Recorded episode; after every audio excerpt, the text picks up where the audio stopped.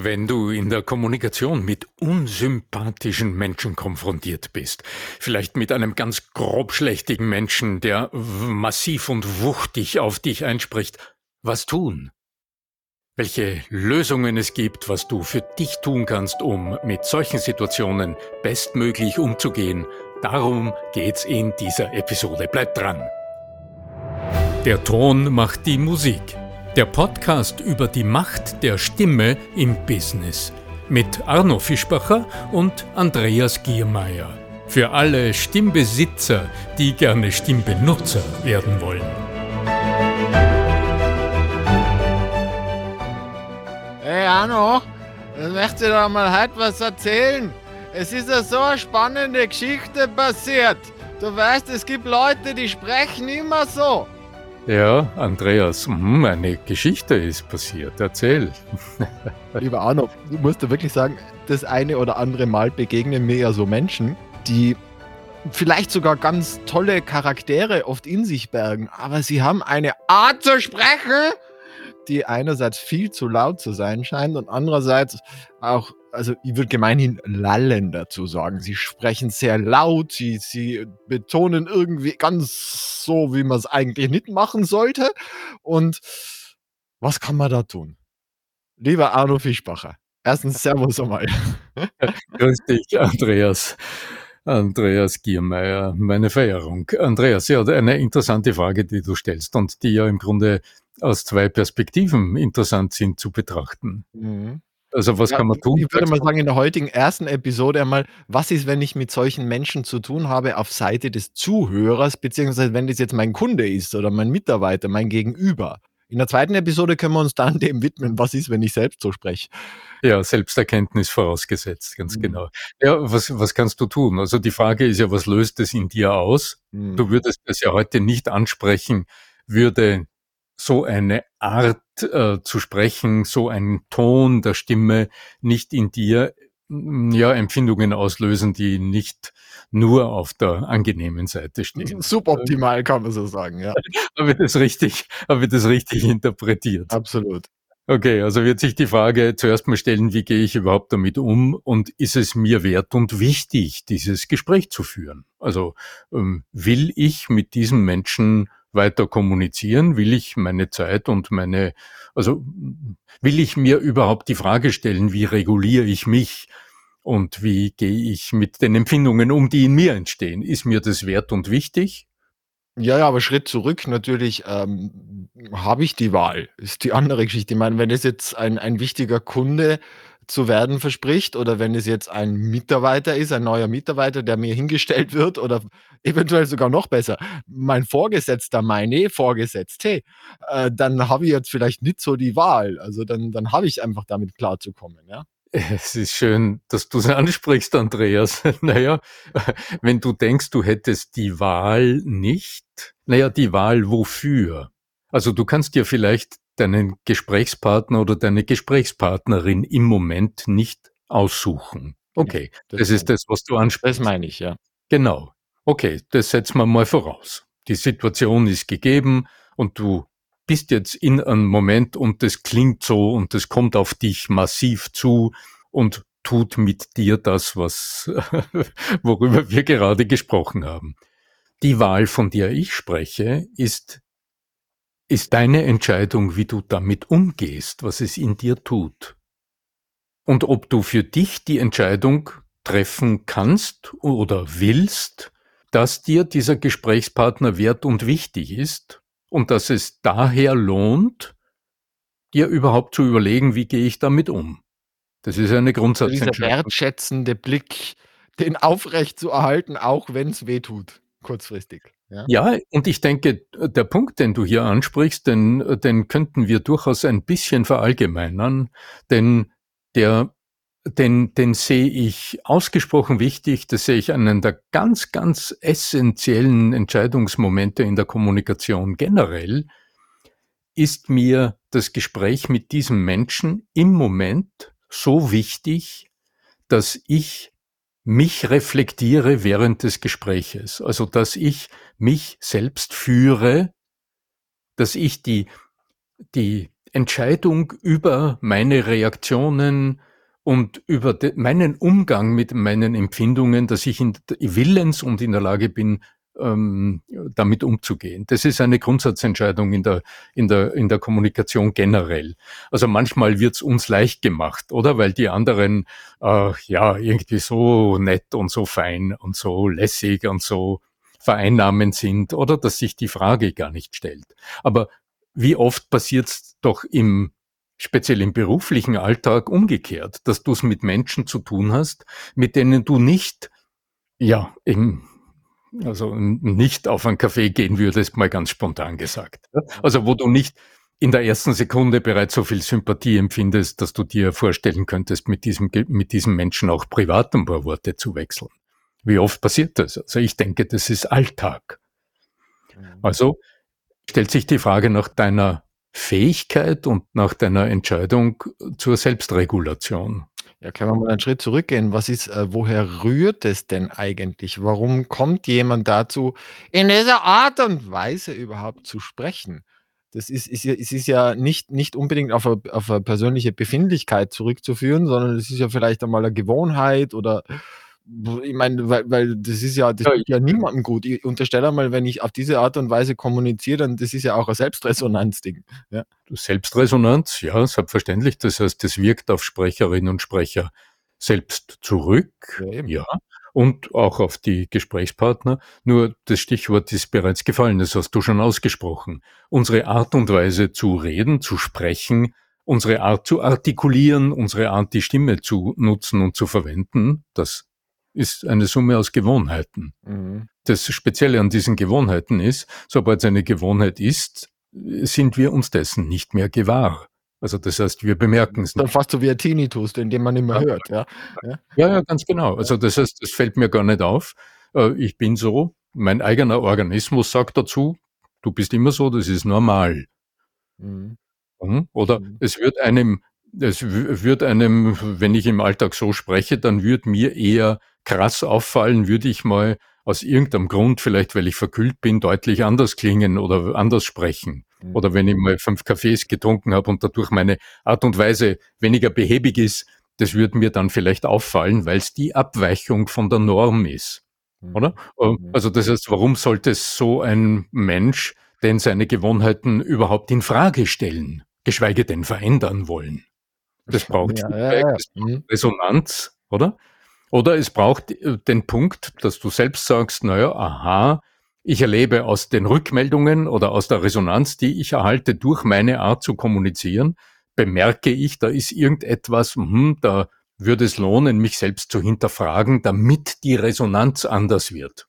Und wenn dieser Wunsch kein positiver Wunsch ist, dann wird's schwierig. Also, ähm, Aber was kann jetzt dann ich in Anführungszeichen als Empfänger machen? Weil wirklich als Empfänger, es ist, es, es ist ja einfach nur unangenehm, es fühlt sich nicht gut an. Äh, okay, ich muss damit klarkommen und ist das eigentlich dann schon gegessen? Also war es das dann schon?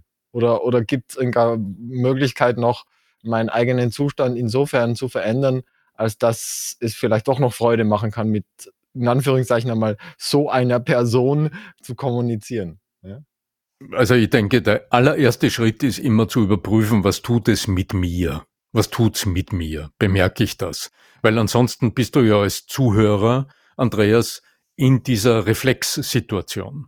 Also wenn du nicht selbst bemerkst, hier ist etwas in dir, das der andere auslöst, mit dem du umgehen solltest, also wenn hier nicht so irgendein Alarmsignal ist in dir selbst, das dir sagt, aha, hier gilt es in dieser Situation, mich gewissermaßen professionell zu verhalten, also über mich selbst und über den anderen nachzudenken und den Prozess zu beeinflussen, also die Selbststeuerung zu übernehmen und mit mir selbst umzugehen, dann wird etwas ganz Einfaches passieren. Wenn dich der andere nervt durch seine Art und Weise, naja, dann wirst du es ihm widerspiegeln ja, dann wird er wieder darauf reagieren und dann sind wir in dieser üblichen eins zu eins hin und her Spiegelungsreaktion, die na ganz sicher kein gutes Gespräch ergibt. Und wenn du das jetzt in einem professionellen Kontext äh, siehst, naja, dann hast du jede Führung äh, über die Situation an der Kasse abgegeben. Also das ist so ein Spruch aus dem Theater, wo man sagt, ja, mhm. du hast die Führung an der Kasse abgegeben und gehst dann quasi nur mehr hin und lässt mit dir geschehen. ja. Oder? Also wenn du den Verlauf eines Gespräches beeinflussen willst, zielgerichtet hin zu einem gemeinsamen Besseren am Ende des Gespräches, dann ist die Selbstführung vor der Führung deiner Gesprächspartner die erste Pflicht in der Kommunikation. Und da stellt sich natürlich die Frage, wie geht das? Genau, und die schließe ich hiermit gerne an. Ja. Wie geht das? Naja, als allererster heißt es, mal zu schauen, was ist ihm, äh, also was empfinde ich da? Unwohlsein, Bedrängung hast du angesprochen, es kommt dir zu nahe. Also es ist Propriozeption, oder? Diese berühmte. Es ist dir zu laut im Sinne von zu massiv. Mhm.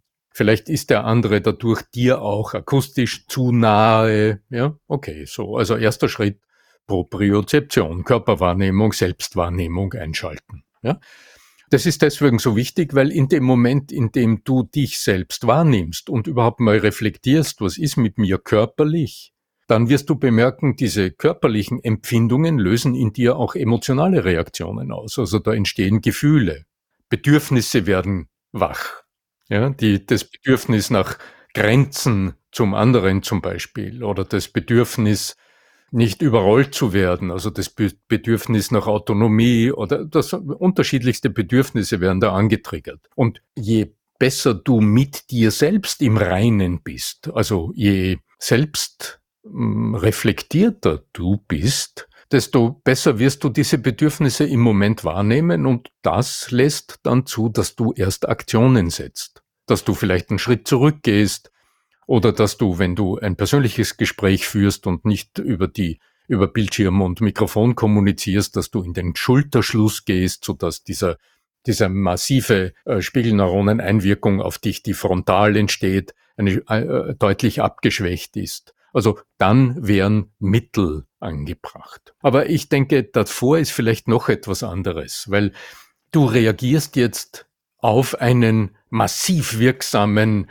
Gesprächspartner, so wie du es geschildert hast.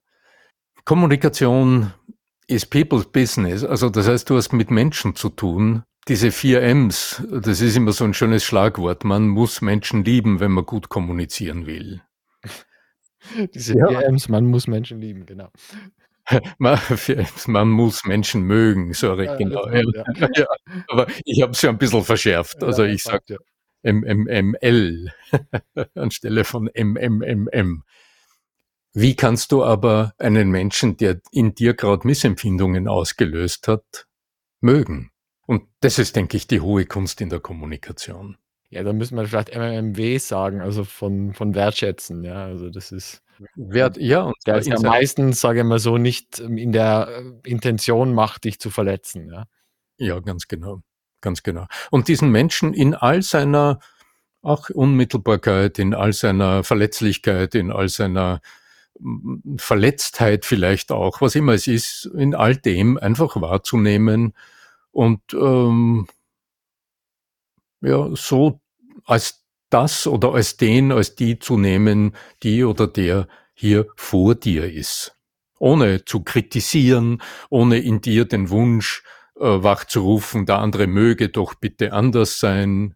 Denn das sind die Dinge, die die Kommunikation sofort stören. Wenn du jetzt jemanden dir gegenüber hast und in dir ist dauernd dieses drängende Gefühl, der andere sollte doch bitte leiser sein oder sollte sich bitte besser ausdrücken oder sollte doch dieses tun, wenn dieser innere Appell in dir ist, naja, das, das wird kein gutes Gespräch. Aber nochmal zurück zu, ich, ich habe auch so ein Bild vor Augen. Ich habe im Laufe meines Lebens sehr oft sehr oft mit, äh, mit Menschen zu tun gehabt, die, ja, die jetzt da vor meinem geistigen Auge auftauchen. Ich erinnere mich zum Beispiel als junger Mann, als ich ähm, äh, im Rahmen, ich war einer der ersten Zivildiener in Österreich vor vielen, vielen Jahren, da gab es gerade ein neues Gesetz und äh, Zivildienst war möglich, es war schwierig, da hineinzukommen.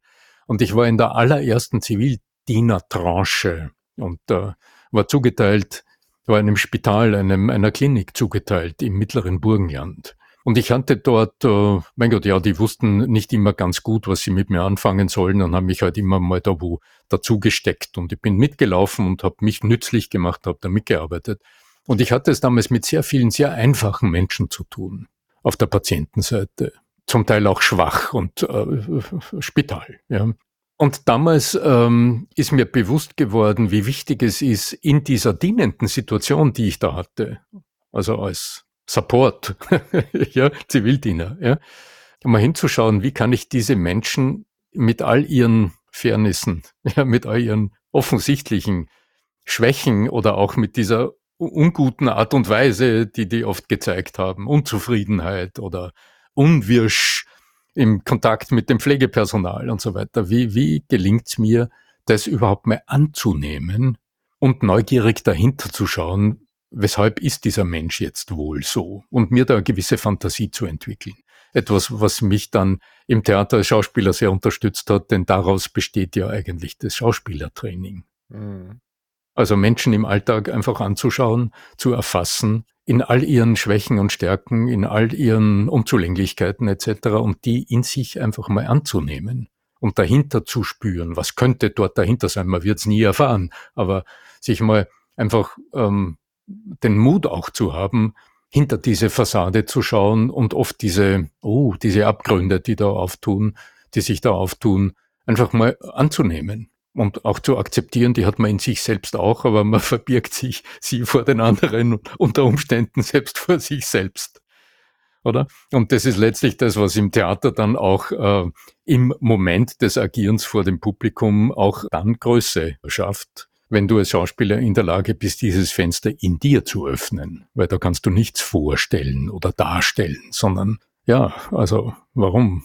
Also ich hatte habe gerade gelesen, Mann erschießt Frau, ja, Boah, ja, da wird man immer ganz anders, denke ich mal. Also da, da wird der Schauspieler in mir wach, der sich denkt, was passiert in diesem Moment? Welcher Abgrund öffnet sich da in diesem Moment? Wie, wie, und da denke ich mir manchmal, okay, jetzt stopp, zu tief bewege ich mich da nicht hinein, aber in der Schauspielerarbeit musst du das tun. Da musst du in dir diesen Moment öffnen, wo das möglich wird. Empathie entwickeln, ja. Hm? Sind wir wieder bei Resonanz, ja. Mit diese Räume, mhm. genau, diese Räume öffnen. Aber das ist etwas, was ich denke, was intuitiv alle guten Kommunikatoren tun.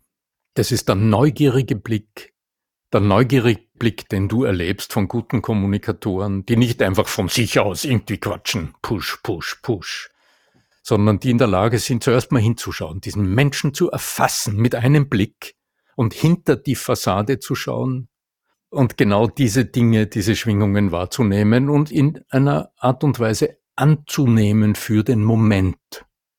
Mhm. Und im Rahmen dieses Settings, dieses Gespräches, diesen Kontakt und diesen Strom, der hin und her geht, aufrecht zu halten.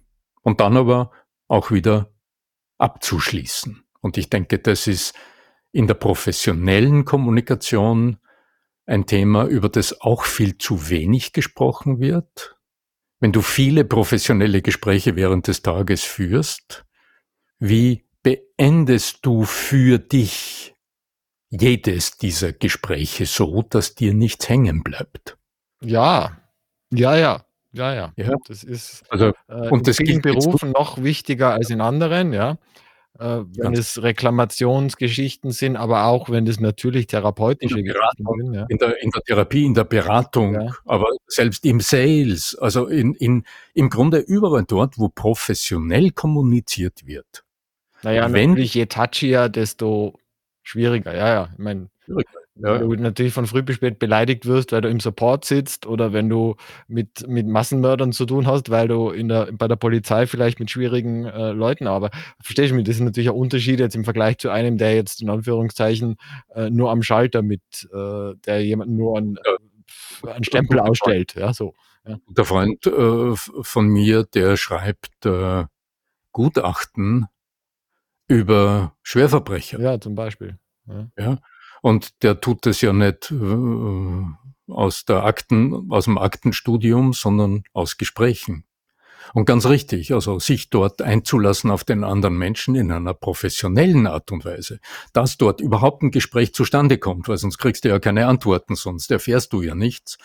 Aber wenn das Gespräch zu Ende ist, dann auch einen, ein Ritual gefunden zu haben für sich selbst, dieses Gespräch abzuschließen so dass du nichts davonträgst, weil wenn du ähm, dazu nicht in der Lage bist, dann hast du abends in deinem Rucksack viel zu viel, was dich verfolgt.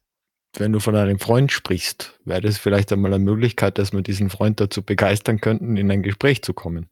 Der kann ja auch, wenn er das nicht öffentlich machen möchte, und äh, muss er nicht seinen Namen angeben. Also kann ja sein, dass er das nicht möchte. Ja. Aber es wäre sicherlich interessant, einmal in diese Welt reinzublicken. Ja. Gute Überlegung. Ja, ja.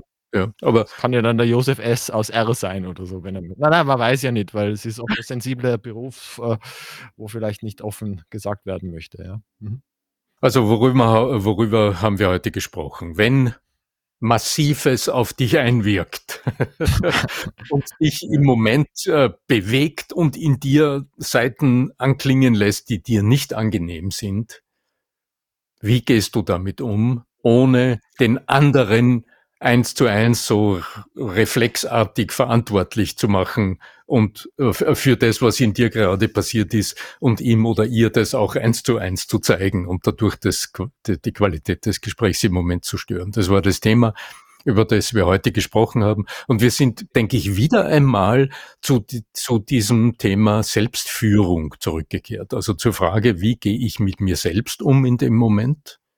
Welche Mechanismen habe ich entwickelt, um mit mir zuerst mal, mit meiner Befindlichkeit, mit meinem unguten Gefühl, mit, äh, mit den verletzten Bedürfnissen und so weiter in mir umzugehen, mit den Gefühlen, die dadurch entstanden sind, um aus dem heraus dann überhaupt in der Lage zu sein, mich dem anderen Menschen überhaupt ernsthaft zuzuwenden, auf Augenhöhe zuzuwenden, wo es der andere vielleicht gerade nicht tut und hinter die Fassade zu sehen, auch die Schwächen anzuerkennen. Und aus dem heraus dann ähm, mit dem anderen gemeinsam bestmöglich zu einem gemeinsamen Ziel oder zu einer gemeinsamen Lösung zu schreiten. Ja. Ja, ja, das letzte Wort der Schwächen möchte ich noch einmal unter Anführungszeichen setzen, weil das ist ja schon wieder ein Urteil. Ja, okay. Mhm. Verstehst du, was ich meine? Weil wenn ich sage, ich versuche wertschätzend, dann, dann kann ich ja nicht über Schwächen sprechen beim Gegenüber. Dann kann ich nur sagen, der ist halt einmal so. Ja, ja, ja ich, ich, denke jetzt eher über die Verletztheit im anderen, aus dem, aus dem heraus zum Beispiel mhm. manchmal ma, jemand massiv ist. Ja. Ja. Mhm. Aber äh, ich meine, wenn Menschen massiv sprechen, so wie du es ganz am Anfang auch so uns absichtlich hör, natürlich, ja, ja. hörbar gemacht hast, Ach, das kann einfach nur aus dem resultieren, dass jemand schlecht hört. Zum Beispiel. Um, ähm, und das ist einem nicht bewusst und aus dem heraus entsteht so ein ganz anderer Ton der Stimme und so eine ganz andere Sprechweise. Und viele Menschen sprechen auch so körperlich, ja, oder? Und äh, nicht jeder ist mit dieser feinen Klinge groß geworden und äh, wortgewandt aufgewachsen und hat eine Sozialisierung hinter sich oder hat für sich die Chancen entdeckt. Kann auch am Dialekt liegen. Also mancher Steirer, äh, wenn jetzt jemand schon, der, der spricht schon von Natur aus so. Also die haben ja von Natur aus schon dieses, dieses nach vorne. Ja, jetzt kriegen wir die Briefe nein, aus Nein, nein, nein, also ich schätze, ich finde, ich finde, aber wenn man diesen Arnold Schwarzenegger Dialekt kennt, der ist dann schon ein bisschen, ja, also nach vorne hin und so.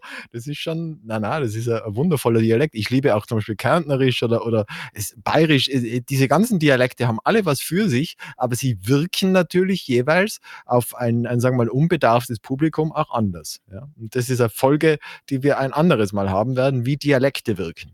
Auch ja, ja, genau. Thema. Aber es ist wieder die Frage, wie gehst du als Empfänger der Botschaft, wie gehst du mit dem um, was in dir entsteht? Und ähm, ja, äh, siehst du den anderen als Verursacher deiner schlechten Laune und lässt. Sicher, die Welt ist schuld. Für meine schlechte Laune. Ich bin Opfer der genau. Welt, so ist es. In diesem Sinne, lieber Arno, danke ja, dafür. Die Stimme. Immer übergebe ich die letzten Worte äh, unseres Podcasts an dich. Es gibt bei dir ja auch äh, neuerdings deinen Minikurs, auf den ich gerne noch einmal verweisen möchte. Das darfst du auch noch einmal kurz anführen. voicesales.com, ganz genau drei Videos kostenlos kostenlos zu begutachten. Wir freuen uns jederzeit auf Feedback, denn die Stimme ist das, was Menschen so oft trennt und im besten Falle miteinander verbindet. Und dass dieses gelingen möge, das wünschen wir beide euch, der Andreas Giermeier von lernenderzukunft.com und ich, euer Arno Fischbacher.